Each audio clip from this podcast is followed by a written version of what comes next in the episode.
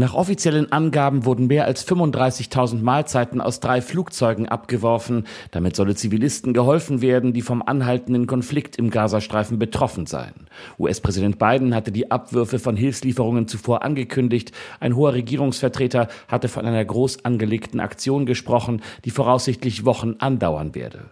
In den letzten Tagen waren schon mehrfach Hilfslieferungen über dem Gazastreifen abgeworfen worden, unter anderem von Jordanien. Dabei war es aber zum Teil zu chaotischen Szenen gekommen. Hilfslieferungen durch Lkw in den Gazastreifen gelten unter den dort herrschenden Bedingungen zurzeit als sehr gefährlich.